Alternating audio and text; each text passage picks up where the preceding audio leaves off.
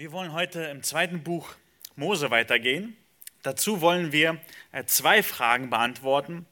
Wer bin ich und wer bist du?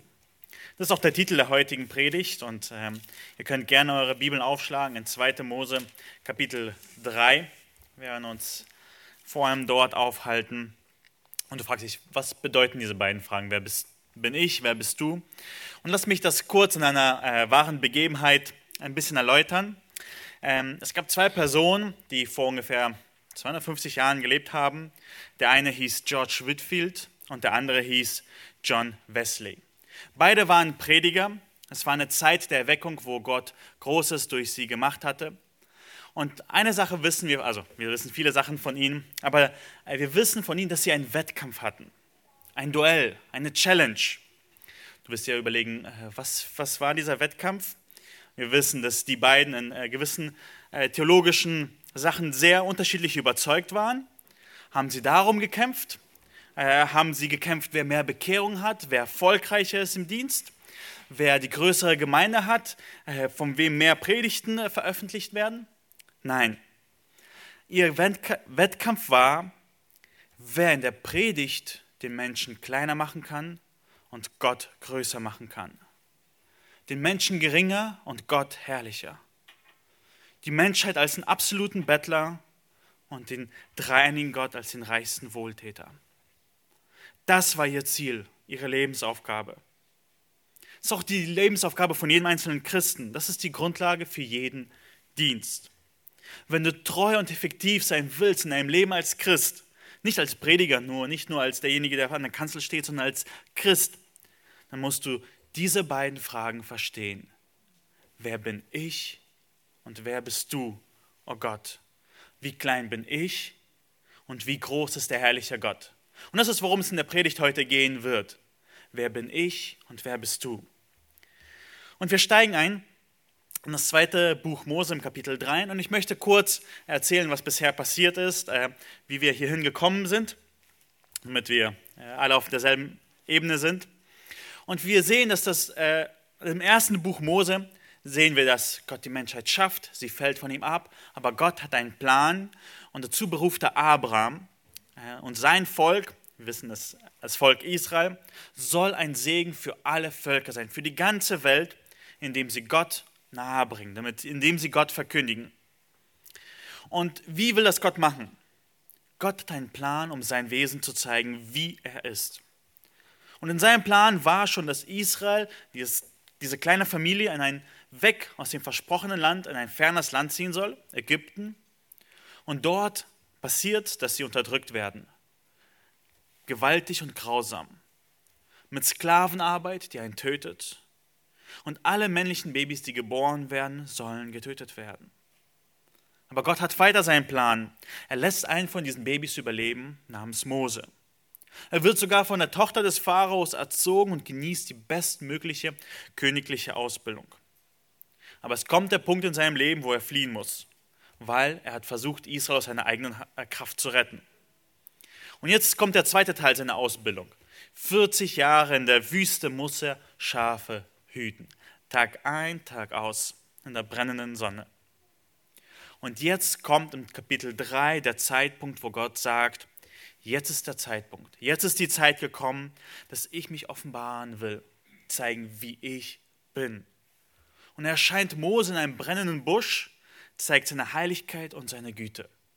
Und wir lesen die Worte ähm, im zweiten Buch Mose. Lass uns sie äh, gemeinsam lesen. Äh, 2. Mose Kapitel 3. Ich lese ab Vers 1 äh, bis, 12, äh, bis 10 und dann äh, lesen wir noch äh, gezielt die Verse 10 bis 12, weil das ist der Erster Punkt. Kapitel 3. Mose aber hütete die Schafe Jethros, seines Schwiegervaters, des Priesters in Midian. Und er trieb die Schafe über die Wüste hinaus und kam an den Berg Gottes, den Horeb. Da erschien ihm der Engel des Herrn in einer Feuerflamme mitten aus dem Dornbusch. Und als er hinsah, siehe, da brannte der Dornbusch im Feuer, und der Dornbusch wurde doch nicht verzehrt. Da sprach Mose, ich will doch hinzutreten und diese große Erscheinung ansehen, warum dieser Dornbusch nicht verbrennt. Als aber der Herr sah, dass er hinzutrat, um zu schauen, rief ihm Gott mitten aus dem Dornbusch zu und sprach, Mose, Mose. Er antwortete, hier bin ich. Da sprach er, tritt nicht näher heran, ziehe deine Schuhe aus von deinen Füßen, denn der Ort, wo du stehst, ist heiliges Land. Und er sprach, ich bin der Gott deines Vaters, der Gott Abrahams, der Gott Isaaks und der Gott Jakobs. Da verbarg Mose sein Angesicht, denn er fürchtete sich, Gott anzuschauen. Und der Herr sprach, ich habe das Elend meines Volkes in Ägypten sehr wohl gesehen, und ich habe ihr Geschrei gehört über die, welche sie antreiben. Ja, ich kenne ihre Schmerzen.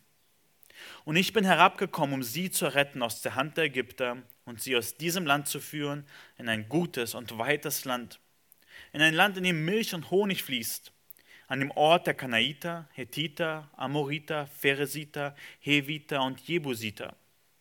Und nun siehe, das Geschrei der Kinder Israels ist ähm, vor mich gekommen und ich habe auch ihre Bedrängnis gesehen, wie, sie, wie die Ägypter sie bedrücken.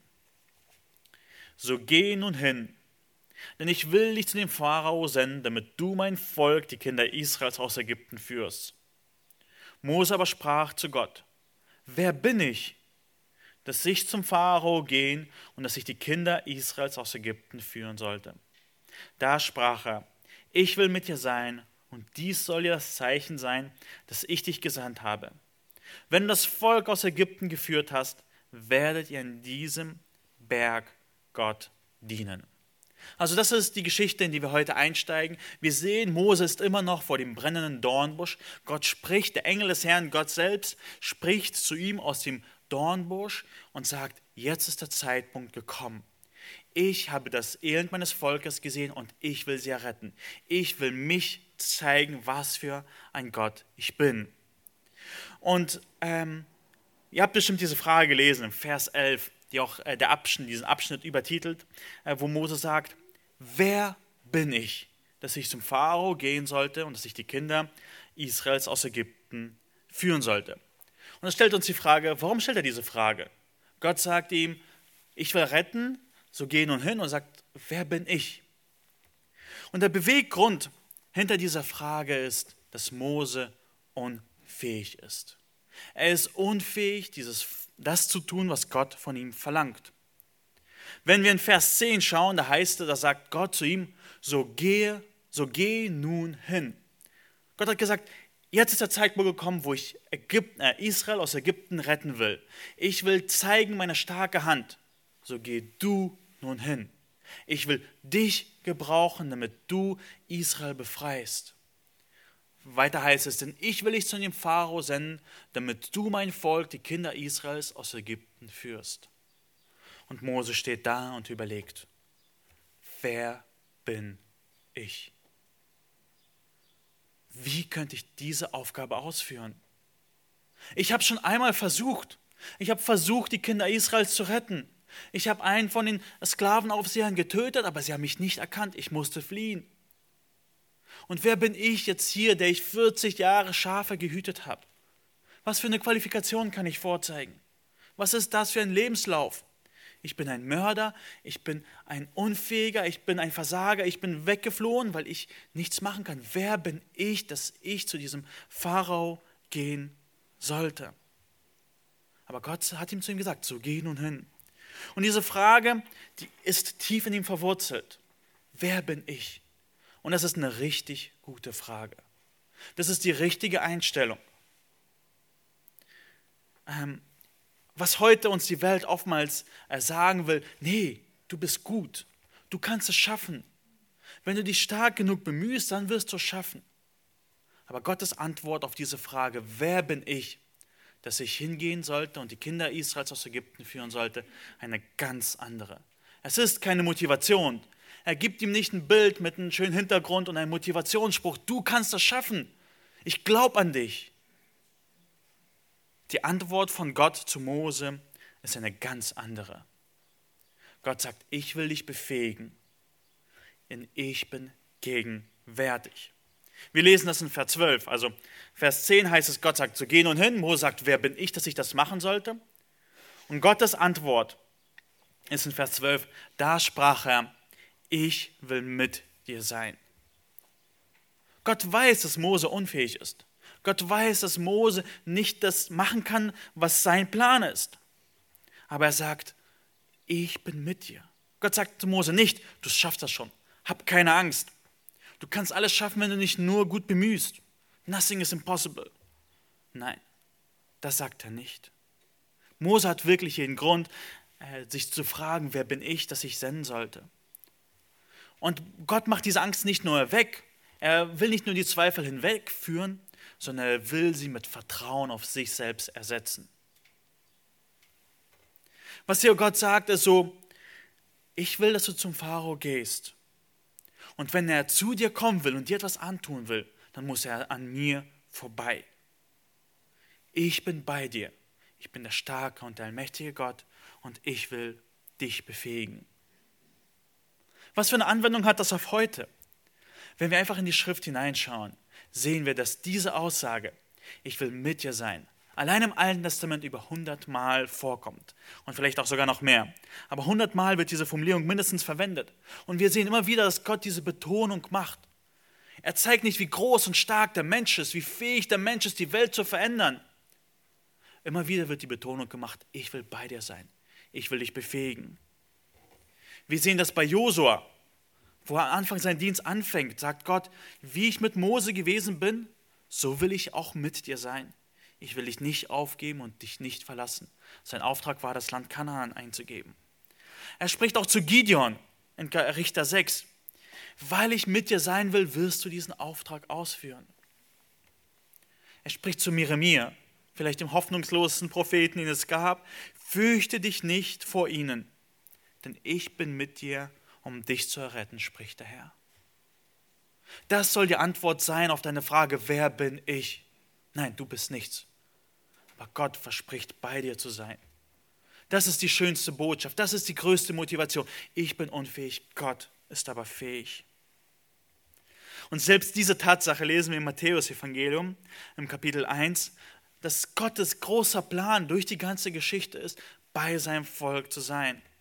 Als Jesus, bevor Jesus geboren wird, heißt es, dies aber alles, äh, dies alles aber ist geschehen, damit erfüllt würde, was der Herr durch den Propheten äh, geredet hat, der spricht, das steht in Jesaja, siehe, die Jungfrau wird schwanger werden und einen Sohn gebären und man wird ihm den Namen Immanuel geben. Jesu Christi Name ist Immanuel. Und Matthäus erklärt noch kurz, was bedeutet eigentlich Immanuel? Das heißt übersetzt, Gott mit uns. Das ist die schönste Botschaft. Gott ist mit dir. Warum ist er mit dir? Damit du dich schön und wohl fühlst? Damit dein Leben besser ist? Nein, Gott hat ein Ziel mit diesem mit dir sein. Wir kennen diese Stelle und sie ist so unglaublich wichtig. Matthäus 28. Und Jesus trat zu dessen Name ist Gott mit uns, redete mit ihnen und sprach, mir ist gegeben alle Macht im Himmel und auf Erden. So geht nun hin. Genauso wie er zu Mose gesagt hat, so geh nun hin, spricht er zu dir, zu uns als Gemeinde, so geht nun hin. Und macht alle, Jüng, alle ähm, macht zu Jüngern alle Völker und tauft sie auf den Namen des Vaters und des Sohnes und des Heiligen Geistes Übrigens, der Name wird noch wichtig werden. Und lehrt sie alles, was ich euch befohlen habe.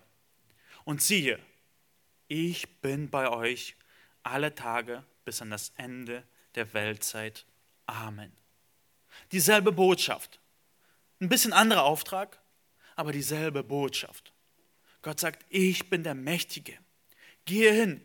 Dein Auftrag als Christ ist nicht nur, ich bin gerettet und schöne alles gut ist. Nein, unser Auftrag ist, hinzugehen und zu Jüngern zu machen, Gottes herrliche Eigenschaften zu verkündigen, zu sagen, so ist Gott. Sie in die Gemeinde anschließen zu lassen, sie taufen zu lassen und ihnen beizubringen, was es heißt, als Christ zu leben. Und warum? Was ist die unsere Befähigung? Sind wir mächtig genug, Menschen zu retten? Kannst du jemand davon überzeugen, dass er Christ werden soll? Mit schlauen Argumenten und überzeugenden Reden kannst du niemand retten. Du kannst niemand zu Jüngern machen. Du kannst nicht die dazu bringen, dass sie sich taufen lassen und dass sie anfangen, das zu befolgen, was Jesus gesagt hat. Die einzige Grundlage ist, warum dir dieser Auftrag gegeben wird, ist, ich bin bei euch. Jedes Mal, wenn du dir die Frage stellst, wer bin ich, musst du nicht sagen, so, so gut bin ich, so fähig bin ich, so viel habe ich gelernt und so viel weiß ich aus der Schrift Gottes. Die beste Antwort darauf ist, wer ist bei mir? Gott ist bei mir. Und wie ist er bei uns gerade?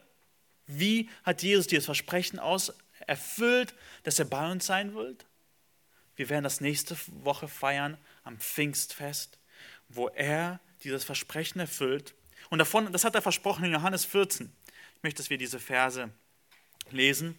Johannes 14, Vers 16 bis 17, dort heißt es, und ich will den Vater bitten, das sagt Jesus, ich will den Vater bitten und er wird euch einen anderen Beistand senden. Er ist der Beistand, der gerade mitten auf der Welt ist. Gott mit uns ist mit den Jüngern und sagt, ich will bitten, er wird euch einen anderen Beistand geben, dass er bei euch bleibt in Ewigkeit. So erfüllt Gott sein Versprechen, ich bin bei euch. Wie? Den Geist der Wahrheit, den die Welt nicht empfangen kann, denn sie beachtet ihn nicht und erkennt ihn auch nicht. Ihr aber kennt ihn, denn er bleibt bei euch und wird in euch sein. So erfüllt Gott sein Versprechen, ich will bei euch sein. Das ist die Befähigung, dass du als Christ deine Aufgabe, dein Ziel, wozu du gerettet bist, erfüllst. Durch den Geist, den er in dein Leben gegeben hat, um dich zu verändern in seinem Ebenbild und dir die, also durch dich zu wirken, dass du ein Zeugnis sein kannst. Wer bin ich? Ich bin nichts. Gott ist alles und er ist bei mir. Aber Gott gibt Mose auch eine Bestätigung. Er sagt, ich will dir ein Zeichen geben. Und es ist ein richtig spannendes Zeichen. Lass uns in 2. Mose 3, Vers 12 weiterlesen. Dort heißt es, und dies soll dir das Zeichen sein, dass ich dich gesandt habe. Er sagt, okay, ich gebe dir ein Zeichen. Ein Wunder will ich dir geben, dass du ganz genau weißt, dass ich dich gesendet habe. Was ist ein Auftrag? Du sollst Israel aus dem Land herausführen, damit sie mir dienen werden. Und das ist das Zeichen. Wenn du das Volk aus Ägypten geführt hast, werdet ihr in diesem Berg Gottes dienen. Ihr könnt vielleicht äh, vorstellen, wie Mose gedacht hat, Gott, das ist nicht so hilfreich. Äh, du hast mir gerade gesagt, ihr soll das Volk aus Ägypten herausführen und das Zeichen wird sein, dass wir am Berg dienen. Aber was ist davor? Und gerade das ist der Punkt von diesem Zeichen. Wir wollen oftmals Zeichen, bevor wir uns zu etwas entscheiden. Wir wollen ein Wunder von Gott haben, damit wir evangelisieren gehen, damit wir unseren Nachbarn von Christus erzählen, dass Gott irgendwas wirklich Außergewöhnliches tut, damit wir wirklich, ja, ja, ich muss wirklich ihm erzählen. Aber Gott ihm gibt ein ganz anderes Zeichen. Er gibt ein Zeichen des Glaubens. Er soll vertrauen und das Zeichen wird sein, das Resultat, das auf ihn wartet. Mose wird auch andere Zeichen tun, aber die sind nicht für ihn, sondern für den Pharao, um sein Herz zu prüfen und es äh, zu zeigen, wie verhärtet es ist. Und in diesem Moment gibt uns Gott auch dieses Zeichen. Er sagt, und das Zeichen für uns ist, wenn wir alle im Himmel vor ihm stehen werden und um seinen Thron versammelt werden und alle Jünger und alle Menschen aus, vielen, aus allen Völkern und Nationen werden Gott anbeten. Aber dieses Zeichen wird sich noch erfüllen und wir gehen im Glauben daran voran. Wir dürfen in Gottes Wort schauen, was er uns versprochen hat. Er hat uns versprochen, er wird wiederkommen und sein Reich aufrichten. Wir schauen auf die Wolke der Zeugen vor uns, die Gott vertraut haben. Wir schauen auf George Whitfield und John Wesley, die im Vertrauen darauf Christus verkündigt haben. Wir wollen Gott kennenlernen und im Glauben diesen Schritt gehen. So geht nun hin und macht zu Jüngern alle Völker. Und das Zeichen wird sein, wenn wir sehen, wie Christus in Herrlichkeit wiederkommen wird. Und ähm, das war ein Zeichen des Glaubens. Und wir sehen diesen Glauben. Der Hebräerbriefschreiber erzählt ein bisschen davon, von dem Glauben von Mose. Und ich will einfach vorlesen, um zu zeigen, dass Mose wirklich im Glauben hier auch gehandelt hat. Hebräer 11 heißt es, durch Glauben weigerte sich Mose, als er groß geworden war, ein Sohn der Tochter des Pharaos zu heißen.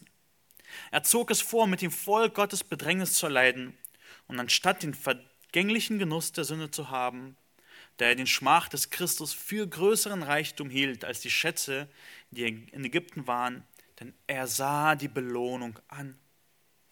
Durch Glauben verließ er Ägypten, ohne die Wut des Königs zu fürchten. Denn er hielt sich an den Unsichtbaren, als sehe er ihn. Das Zeichen für ihn war, Mose ist in diesem Glauben vorangegangen. Er hat gesehen, wie das ganze Volk um den Berg Horeb versammelt ist und Gott anbeten. Das war, was ihn motiviert hat. Das ist, was Glaube ist. Es ist ein Blick für die geistlichen Wahrheiten. Das, was Gott versprochen hat, wir glauben daran, dass Gott es auch wirklich erfüllen wird. Das ist, was Glaube ist. Und wir dürfen so vorangehen. Was sind die Anwendungen daraus? Diene deinem Gott, weil er bei dir ist. Wenn du Christ bist, wenn du seinen Heiligen Geist hast, diene ihm mit Freuden. Tue den Auftrag, den er gegeben hat, seine Herrlichkeiten zu verkündigen durch Wort und durch Taten. Und die zweite Anwendung, die wir aus diesem Text unbedingt ziehen müssen, diene deinem Gott im Glauben. Es wird oftmals Momente geben, wo du denkst, nein, es kann doch gar nicht funktionieren. Gottes Wort kann doch nicht Menschen retten. Die Bibel ist doch so kompliziert und so viele Sachen sind so schwer zu verstehen und so leicht zu verdrehen. Aber nein, Gottes Wort sein die Botschaft des Evangeliums, die Torheit, rettet wirklich Menschen. Und das Zeichen wird sein, wenn wir die äh, Menschen aus allen Nationen vor seinem Thron sein, sehen werden. Und jetzt kommen wir zur zweiten Frage. Wer bist du? Wir haben gesehen, dass wir unfähig sind, dass wir Gottes äh, Gegenwart brauchen und dass wir im Glauben vorangehen sollen. Und jetzt ist die zweite Frage, die Mose sich stellt. Wer bist du? Und ich lese nur die Verse 13 bis 15 und wir werden den Abschnitt Schritt für Schritt durchgehen. Und Mose sprach zu Gott, siehe, wenn ich zu den Kindern Israels komme und zu ihnen sage, der Gott eurer Väter hat mich zu euch gesandt und sie mich fragen werden, was ist sein Name? Was soll ich ihnen sagen? Gott sprach zu Mose, ich bin, der ich bin. Und er sprach, so sollst du zu den Kindern Israels sagen, ich bin, der hat mich zu euch gesandt. Und weiter sprach Gott zu Mose, so sollst du zu den Kindern Israel sagen, der Herr, der Gott eurer Väter, der Gott Abrahams, der Gott Isaaks und der Gott Jakobs, hat mich zu euch gesandt. Das ist mein Name ewiglich, ja, das ist der Name, mit dem ihr an mich gedenken sollt, von Geschlecht zu Geschlecht. Wir sehen hier eine zweite Frage. Die erste Frage war, wer bin ich? Gott beantwortet sie, du bist nichts, ich bin bei dir, geh im Glauben voran. Und jetzt eine zweite Frage, die sich Mose stellt. Was ist dein Name? Die Frage, die er sich hier stellt, ist nicht, ähm, okay, warte, lass uns kurz vorher anschauen, was der Kontext von dieser Frage ist. In 2. Mose 3, Vers 13 sagt er, okay, Gott, wenn ich jetzt zu den Kindern Israels komme und zu ihnen sage, Gott hat mich gesandt, und sie mir hypothetisch diese Frage stellen, was ist sein Name, was soll ich ihnen sagen? Er stellt also die Frage hier ein bisschen indirekt. Nicht nur er fragt, wer bist du, was ist dein Name, sondern er stellt, wenn ich zu den Kindern Israels kommen werde, was soll ich ihnen erzählen? Und hier die Frage, die er sich stellt, ist nicht, äh, Gott, äh, was ist denn eigentlich das Passwort, damit ich hineinkomme? Was soll ich den Kindern Israels sagen, damit sie mich glauben, dass du mich wirklich gesagt hast? Nein, das ist hier nicht die Frage, sondern die Frage ist, wir müssen den Hintergrund verstehen. Gott hat für 400 Jahre die Kinder Israels alleine gelassen. Kein Wort, keine Hilfe, keine Offenbarung, keine Erscheinung. 400 Jahre Stille, die sind in einem fremden Land. Und jetzt kommt auf einmal ein Mose, der im Hof des Pharaos aufgezogen ist, der ein Mörder ist, der jetzt 400 Jahre in der Wildnis war und sagt, Gott hat mich gesandt. 40 Jahre? Ja, 40 Jahre. Ähm, der mich gesandt, also Gott hat mich gesandt, um euch zu retten. Da werden sie fragen, wer ist dieser Gott? Die Frage, die Mose stellt, was soll ich denn erzählen über dich? Was bist du für ein Gott, der 400 Jahre geschwiegen hat und jetzt äh, dich offenbarst? Was ist dein Charakter? Wer bist du? Was soll ich ihn von dir erzählen? Und ich will kurz das zu formulieren, äh, ausformulieren. Seine Frage ist, wenn Sie mich fragen, was ist sein Name? Und wir sind oftmals Namen, sind für uns eine eindeutige Bezeichnung, damit wir die Behördenanträge ausfüllen können. Ich bin Paul Walger, geboren am 16.06. und man weiß genau, das ist der und der.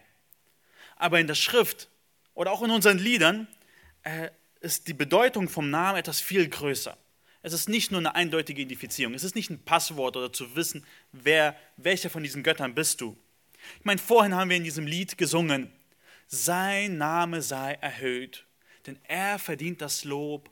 Wir singen laut, so groß ist der Herr. Wir nehmen nicht nur einfach ein paar eine Buchstabenfolge und wollen sie hochheben.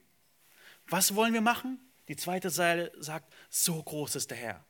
Den Namen Gottes zu erhöhen bedeutet seinen Charakter, seine Eigenschaften hoch zu preisen. Das ist, worum es beim Namen geht. Oder er ist Erlöser. In dem Lied heißt es, Jesus mein Erlöser, höchster aller Namen. Gottes Lamm erwählt zu tragen, meiner Sünde Lohn. Sein Name ist nicht nur eine Buchstabenfolge, es ist sein Wesen. Er ist der Höchste aller Höchsten. Er ist herrlich und vollkommen. Das ist, worum es bei Namen geht. Das ist übrigens das Ziel von Gott im zweiten Buch Mose. Und er formuliert das selber so. Es heißt im zweiten äh, Buch Mose, Kapitel 9, Vers 16, er sagt, dass sich meine Macht an dir weise, er spricht zum Pharao, und dass mein Name verkündigt werde auf ganzen Erde. Gott will nicht nur, dass eine Buchstabenfolge verkündigt wird, sondern wer er ist. Das ist, was der Name ist. Er steht für die ganze Person wie seine Charaktereigenschaften sind, wie er denkt, wie er fühlt, wie er handelt, was seine Prinzipien sind. Und wenn Mose fragt, was soll ich sagen von deinem Namen, stellt er diese Frage, was soll ich von dir erzählen? Was bist du für ein Gott? Wer bist du? Wie handelst du? Wie denkst du? Und wisst ihr, was richtig schön ist? Jesus ist auf die Welt gekommen, um uns Gottes Namen zu erzählen.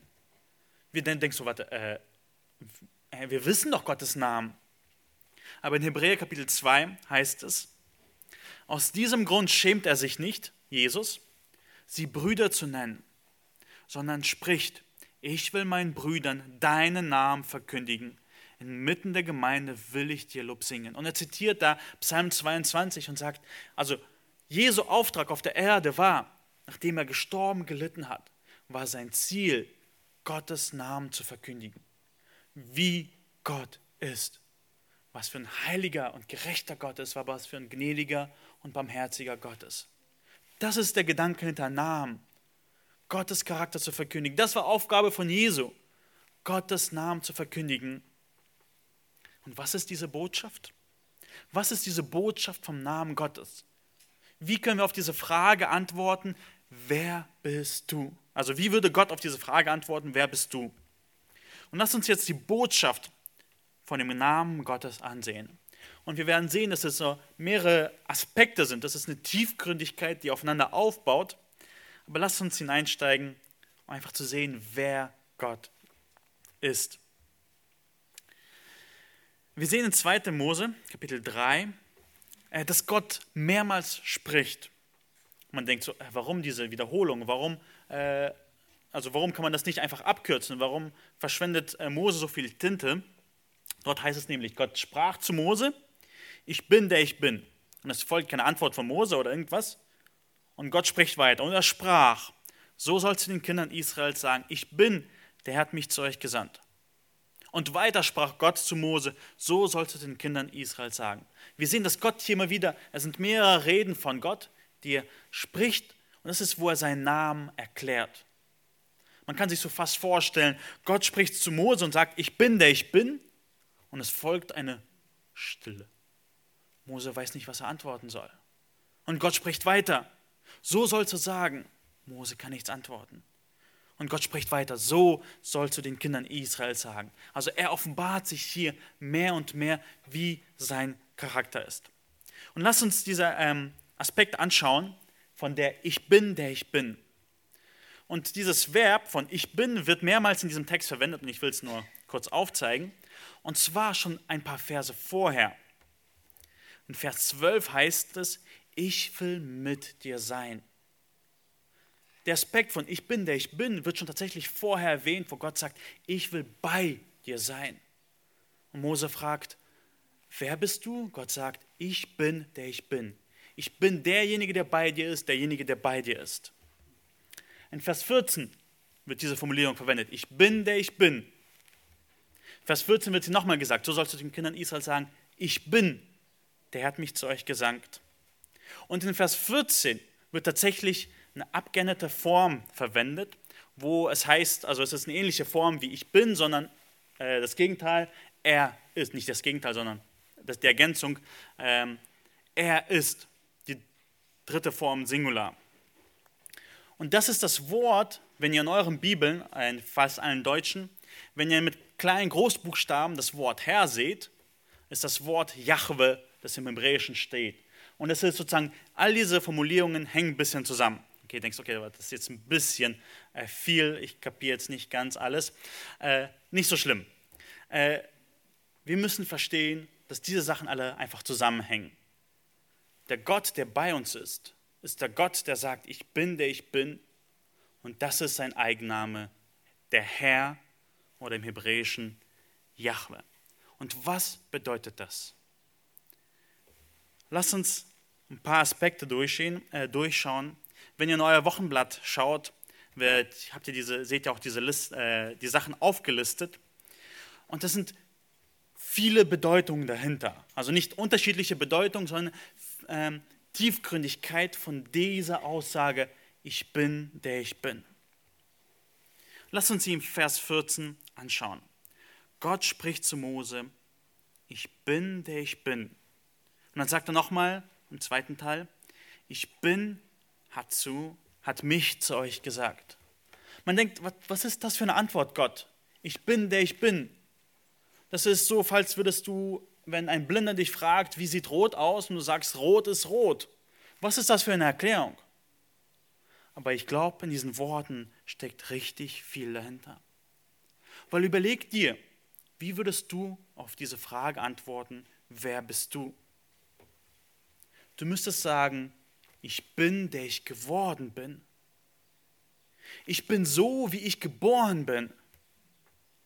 Ich bin so, wie meine Umstände mich geformt haben ich bin so, wie ich unterrichtet geworden, gewor, gewesen bin, geworden gewesen, weiß nicht, mein Deutsch ist nicht so gut.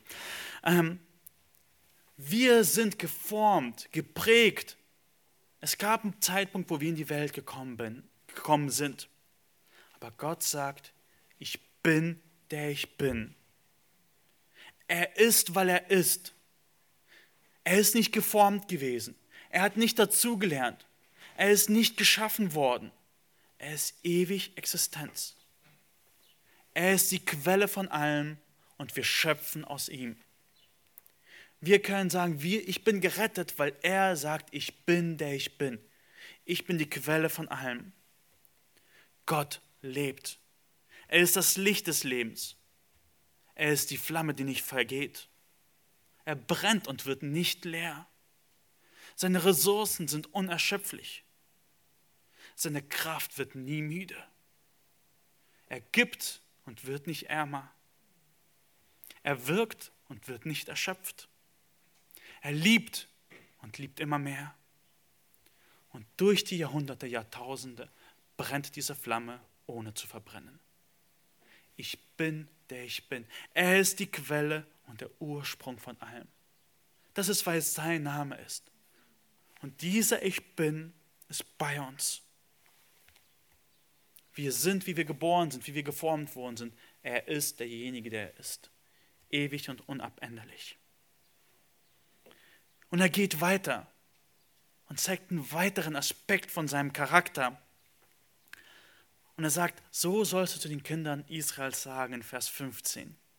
Der Herr, diese Er ist äh, Andeutung auf Ich bin, der Ich bin, der Gott eurer Väter, der Gott Abraham, der Gott Israels und der Gott Jakobs hat mich zu euch gesandt. Ja, das ist mein Name ewiglich. Ja, das ist der Name, mit dem ihr an mich gedenken sollt, von Geschlecht zu Geschlecht. Und hier spielt er auf einen Aspekt an, der aus Ich bin herausfließt. Er sagt, der Gott eurer Väter. Väter kommen, Väter sterben. Er war der Gott Abrahams. Abraham ist geboren, Abraham hat gelebt, Abraham ist gestorben. Er ist der Gott Jakobs. Der Jakob ist geboren, er hat gelebt und ist gestorben und ist in der Gegenwart Gottes. Der Gott Jakobs hat gelebt, er ist gestorben, äh, hat gelebt und ist gestorben. Dieser Gott, der ewig ist, der ewig existiert, sagt, ja, das ist mein Name ewiglich. Daran sollt ihr gedenken. Wir sehen hier einen Gott als einen ewig existierenden und einen beständigen Gott. In Malachi Kapitel 3 spricht auf diese selbe Gedanken an, 3 Vers 6, wer nachschlagen will. Denn ich, der Herr, verändere mich nicht. Deshalb seid ihr, die Kinder Jakobs, nicht zugrunde gegangen. Wir dürfen an ihn gedenken. Das ist sein Name ewiglich. Er ändert sich nicht. Er ist ewig treu. Und unsere einzige Hoffnung und unsere einzige Zuflucht, weil er ist, wie er ist. Er verändert sich nicht. Und wir sehen weiter, Gott spricht weiter. Er will seinen Namen offenbaren und erklärt, wie er weiter ist. Wir haben schon gesehen, dass er die Quelle und Ursprung von allem ist. Dass er ewig treu und beständig ist. Und jetzt offenbart er sich weiter. In Vers 16 heißt es, Geh nun hin und versammel die Ältesten von Israel und sprich zu ihnen. Mose soll von Gott erzählen. Der Herr, der ich bin, der er ist, der Gott eurer Väter, der Gott Abrahams, Isaaks und Jakobs, ist mir erschienen und hat gesagt, ich habe genau Acht gegeben auf euch und auf das, was euch in Ägypten geschehen ist. Und ich habe gesagt, ich will euch aus dem Land Ägypten herausführen, in das Land der Kanaiter, Hethiter, Amoriter, Pheresiter, Heviter und Jebusiter, in das Land, in dem Milch und Honig fließt. Wir sehen hier einen Gott, der barmherzig und liebend ist. Ein Gott, der nicht ferne ist und kalt gegenüber ist, sondern Gott, ein Gott sagt, ich habe genau Acht gegeben auf euch. Ich habe dein Leid gesehen. Ich habe das Leid meiner Kinder gesehen. Das, was euch geschieht. Und ich habe gesagt, ich will euch aus dem Elend Ägyptens herausführen und euch in ein gutes Land bringen, in dem Milch und Honig fließt. Ein Land, das breit ist, das groß genug für euch ist und das viel an Ressourcen hat. Wir sehen, Gott will sich offenbaren als ein barmherziger und ein liebender Gott, der das Elend seines Volkes sieht, genau darauf acht gibt, sie herausrettet in ein vollkommenes Land. Gott hat sich nicht verändert. Der ich bin, der ich bin, ist immer noch dieser selbe Gott. Wenn du gerade durch Schwierigkeiten gehst, Gott sagt, ich habe genau Acht gegeben. Vertraue auf mich und ich will dich in das Land führen, in den Himmel, wo Milch und Honig fließt. Dieser Gott hat sich nicht verändert. Er hat dir gezeigt, wie er ist. Sein Charakter ist, er ist barmherzig und liebend. Aber wir sehen einen weiteren Aspekt, wie er sich zeigt. Er zeigt sich als einen starken und gerechten Gott. Lass uns Vers 18 bis 20 lesen.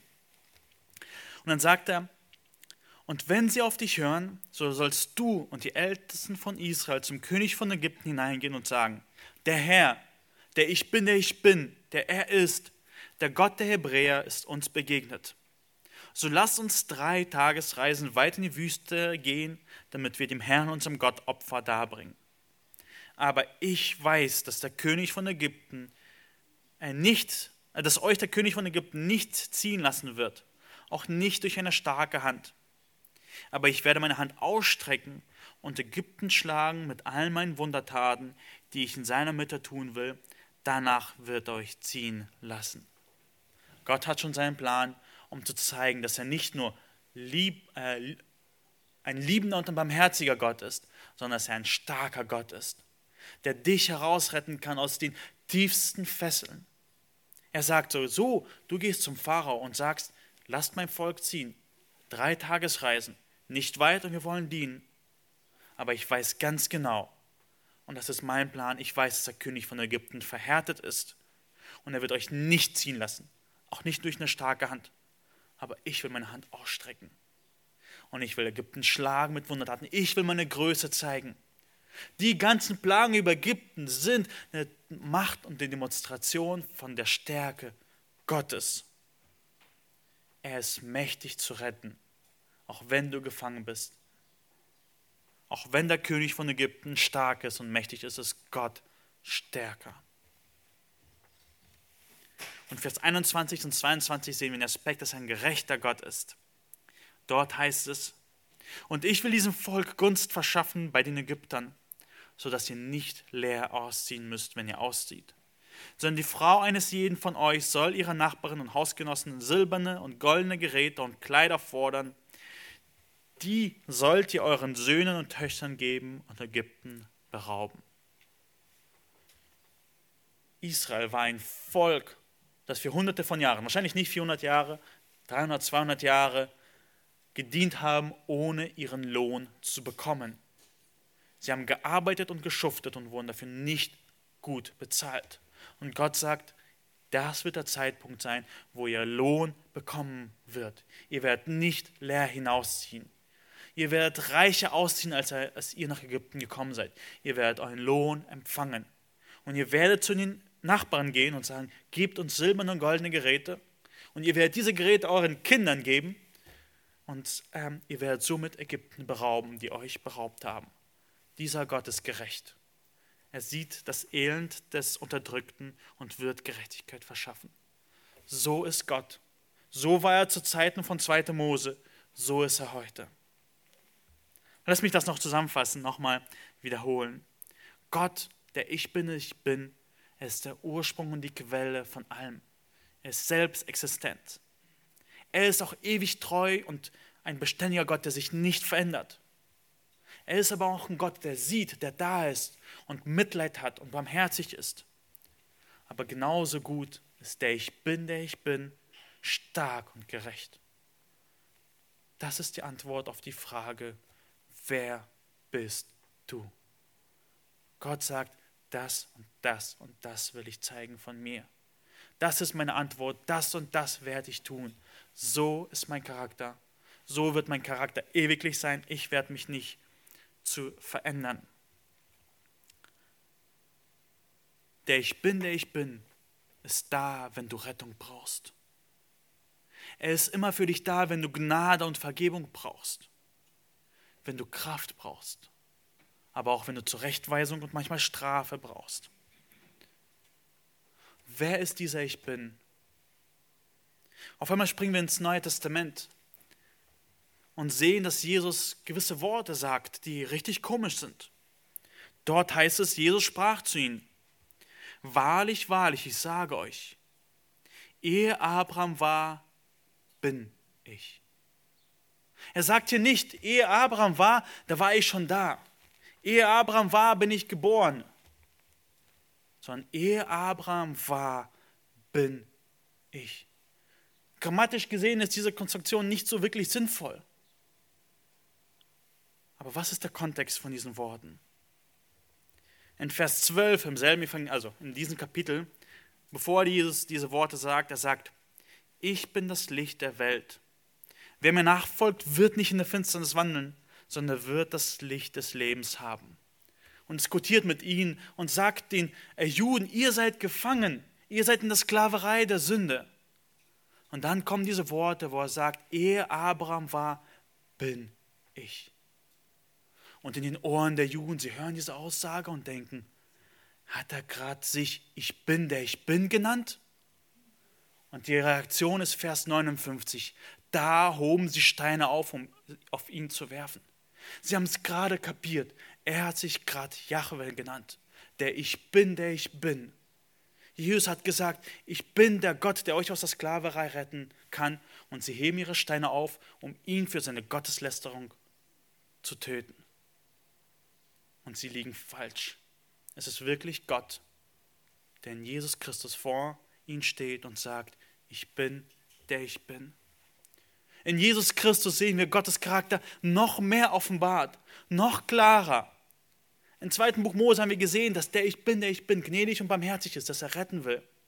In Jesus Christus sehen wir es umso deutlicher, umso klarer, wie er sein Volk aus der Sklaverei retten will, wie er für sie das Passalam sein wird und wie er sie in das verheißene Land, in das Erbteil, in den Himmel führen wird.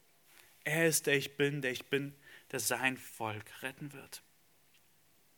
Und es gibt eine Stelle, die mich gestern unglaublich begeistert hat. Und diesen Apostelgeschichte 8, Vers 12. Ich weiß, mir ist sie vorher nie aufgefallen. Aber ich denke, es ist ein guter Abschluss zu dem Ich bin, der ich bin. Philippus verkündigt das Evangelium und dort heißt es, als sie aber dem Philippus glaubten, der das Evangelium vom Reich Gottes und vom Namen Jesu Christi verkündigte, ließen sich Männer und Frauen taufen. Und was mir aufgefallen ist, wie das Evangelium erklärt wird.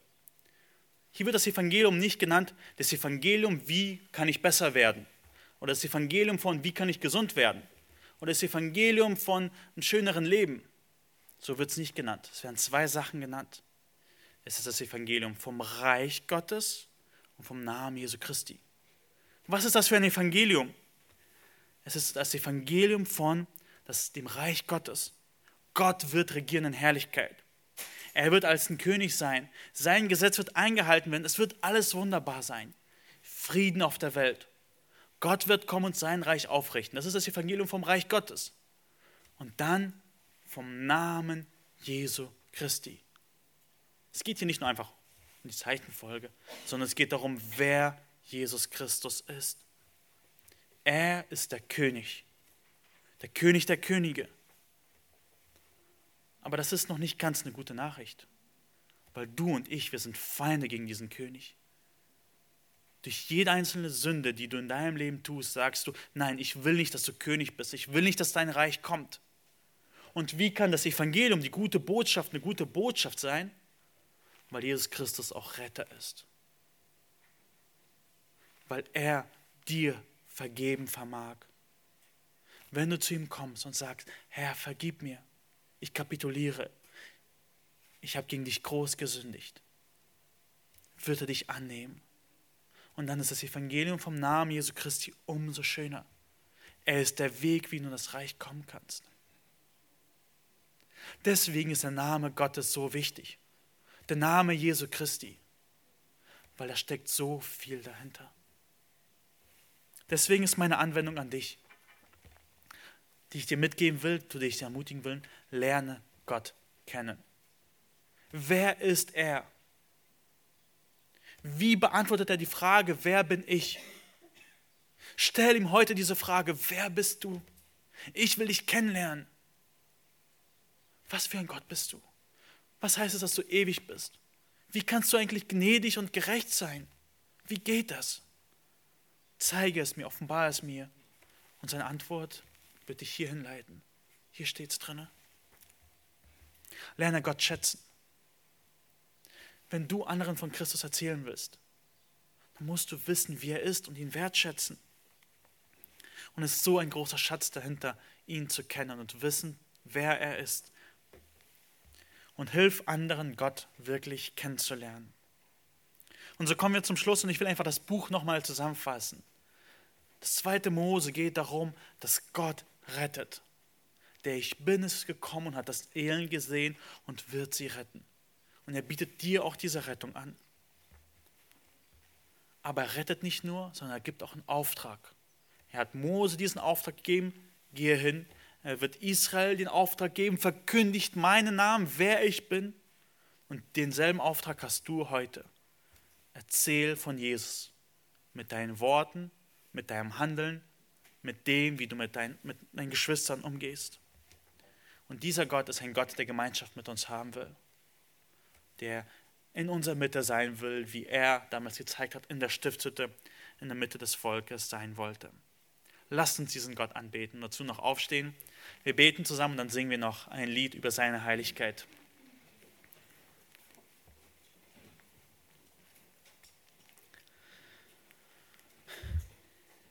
Danke dir, Herr, dass du groß bist und dass wir klein sind, Herr. Wir sind von dir vollkommen abhängig, Herr. Wir sind nicht ewig existent. Wir, sind, wir leben aus deiner Kraft, Herr. Deine Gnade ist mehr als genug für uns. Das ist alles, was wir brauchen, Herr. Wir sind nicht fähig, von uns aus selbst äh, zu leben. Wir sind nicht fähig, von uns aus selbst ähm, ja, unseren Auftrag zu erfüllen, den du gegeben hast. Und danke dir, Herr, dass du bei uns bist, dass du bei deiner Gemeinde bist, dass du sie stärkst und befähigst. Und ich bitte dich vor allem für jeden Einzelnen, der dich noch nicht kennt, Herr, der keine Antwort hat auf die Frage, wie dein Charakter ist, Herr, dass du dich ihm offenbarst, Herr, dass er dich sucht und du wirst dich ja nicht verstecken werden von ihm. Das hast du versprochen und darum bitte ich dich, Herr, dass du das auch erfüllst.